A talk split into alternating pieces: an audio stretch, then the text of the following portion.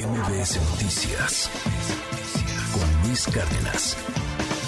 Iniciamos campañas. Iniciamos eh, la elección del Estado de México y la elección de Coahuila. Insisto, se supone que legalmente estamos en precampañas, pero bueno, pues esto ya es campaña. El fin de semana iniciaron pues ya algunos eventos. Uno de ellos, importante, el de Delfina Gómez. Este fue, hubo dos, uno en Esa y otro en Toluca. Esto es parte de lo que dijo la candidata al gobierno del Estado de México, Delfina Gómez de Morena. Escuche usted. Nos estamos enfrentando a casi, insisto, 100 años de vicios, a casi 100 años de corrupción. ¿Alguien de ustedes puede creer, cree que esta alianza que están construyendo realmente están pensando en el pueblo? Claro que no. Ellos solamente tienen un objetivo que es de seguirse repartiendo los privilegios, de seguir robando. Es Chabot, un honor tenerte en este espacio. ¿Qué lees? Inicia la elección. Muy interesante lo que pueda llegar a suceder, que se juega la oposición a nivel federal, pero yo insisto en el tema, ahí en esos dos estados ellos son gobierno, el PRI es gobierno todavía. ¿Qué nos cuentas, Serra? ¿Qué lees? ¿Qué tal Luis? Buen día, buen día auditorio. Bueno, pues sí se juegan muchas cosas, fundamentalmente creo que más allá de que el PRI sea, pues esté algo así como intentando sostener sus últimos dos bastiones, pues creo que finalmente la oposición se está jugando la posibilidad real de contender unidos en el 2024. Este experimento llamado pues, la Alianza va por México es algo que estaría definiéndose en función de pues muchos tropiezos que han tenido. Recordemos que Alito Moreno pues eh, ahí medio los traicionó en el tema de la presencia del ejército en las calles, eh, estaban eh, prácticamente pues fuera de toda posibilidad de alianza y esto termina por reconstruirse en algo que pues parece ser que es la única posibilidad real de contender. Un principio que es necesario pero no suficiente, Luis.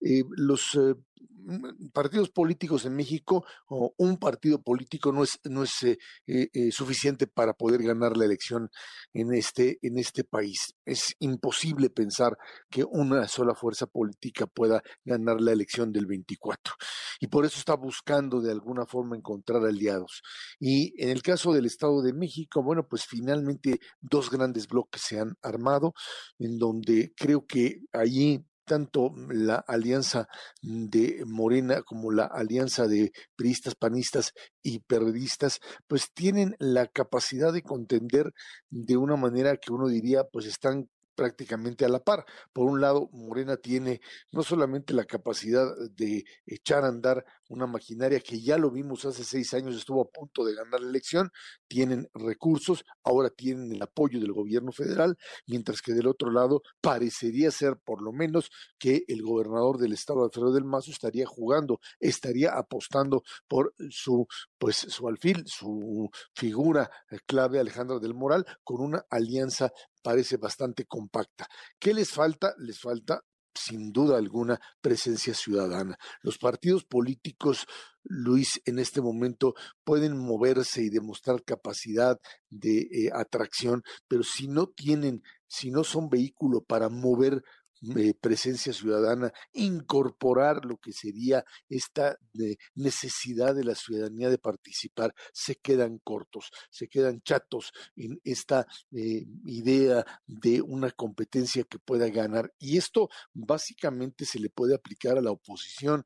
El gobierno tiene y en, sí una enorme fuerza política y una fuerza económica que les permite pues eh, ver la posibilidad de un triunfo. En el caso del Estado de México estaríamos hablando prácticamente de una eh, eh, pues confrontación a tablas, o sea, a, iguales. De hecho, hablabas del fenómeno Juan Cepeda. Hay que recordar que el fenómeno Juan Cepeda hace seis años en el Estado de México, Luis, lo que provocó fue básicamente que eh, ganara Alfredo del Mazo, el PRI. Él era el candidato perredista y él lo que tiene es fundamentalmente fuerza en Nesa y Ecatepec, ahí donde le pega fundamentalmente, básicamente a la propio, a las propias eh, pues eh, eh, líneas de Morena como tal. Eso fue lo que hizo hace seis años y es lo que tratarían de hacer ahora. De alguna manera este llamado a que se uniera a la, a la oposición ahí no fue tan pues vehemente, tan importante, porque saben que su trabajo es el desviar votos. Lo hizo hace seis años y tendría que hacerlo ahora. Ahí el tema es ese, hasta dónde se atrae ciudadanía, hasta dónde la movilización de la oposición por este Frente Unido funciona. Es algo que en el caso de Coahuila definitivamente se truena. Se truena porque el, el, elemento fundamental, disciplina partidaria, disciplina de gobierno, no existió. Mientras la oposición consigue un Frente Unido con un priismo que pues tiende a fortalecer sus últimos bastiones en el gobierno, la figura de Ricardo Mejía, el PT, el Partido Verde como tal, están generando lo que parece ser pues, una constante en ciertos estados de la República. Caciques locales, figuras políticas de todo tipo que no están dispuestas a obedecer específicamente al propio presidente de la República. Un Ricardo Mejía que a diferencia de un Higinio Martínez, en el Estado de México, pues ahí sí se revela y le dice, no señor, soy parte de la 4T, soy parte de esta alianza con mucho gusto del propio López Obrador, pero no estoy dispuesto a contender por Morena. Y así es como se da esta contradicción de fisuras dentro del propio aparato político de la 4T en Coahuila, que ahí les puede costar eso, sin duda alguna, la propia, la propia gubernatura.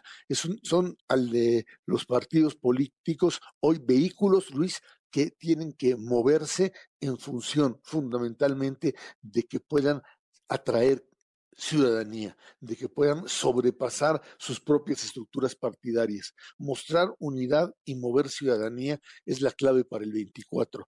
Hoy algunos parece que empiezan a caminar en ese sentido, otros dentro del gobierno fundamentalmente han dicho que no veremos también hasta dónde hasta dónde la alianza PRI-PAN-PRD se puede mantener. Una alianza frágil, una alianza que ya el PRD lo hizo ver el, propio sábado.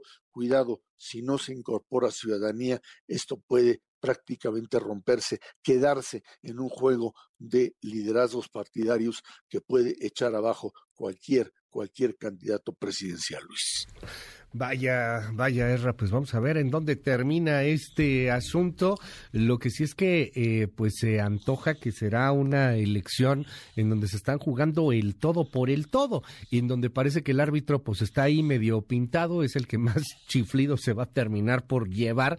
Y, me llama mucho la, la, atención lo que pasa ahí con, con don Lorenzo Córdoba y lo que va a pasar con los siguientes consejeros del INE, querido Erra, porque pues ya no le toca al, al INE, ya no le toca a Ciro Murayama, a Lorenzo Córdoba, a estos consejeros incómodos para el oficialismo, eh, estar presentes en lo que será la conclusión de esta elección ya a mediados de año, Erra. Así es, ellos ya no serán, serán los que inicien el proceso, lo están iniciando, ya no serán los que lo concluyan, veremos qué INE se tiene, si es que finalmente eh, qué procede con la reforma, qué pasa eh, cuando llegue lo que no se aprobó a la propia Corte y fundamentalmente si hay acuerdo en Cámara de Diputados para nombrar a los sustitutos de estos consejeros electorales, fundamentalmente cuatro, que tendrían que mover o hacer o modificar la correlación de fuerzas dentro del INE. Se está jugando no solamente pues lo que podríamos llamar una, una, forma de ver lo que sucederá en el 24, el preámbulo del 24, sino también el preámbulo de pues un eh, instituto electoral de un árbitro que hasta ahora pues finalmente ha hecho su trabajo, pero que se duda pueda ser imparcial para el próximo año de la mm, pues precandidatura o de la lucha por la presidencia de la República, Luis. Muchísimas gracias, querido Erra. Te mando un gran abrazo y te seguimos en arroba Shabot. Muy buenos días. Gracias, buen día, Luis. MBS Noticias con Luis Cárdenas.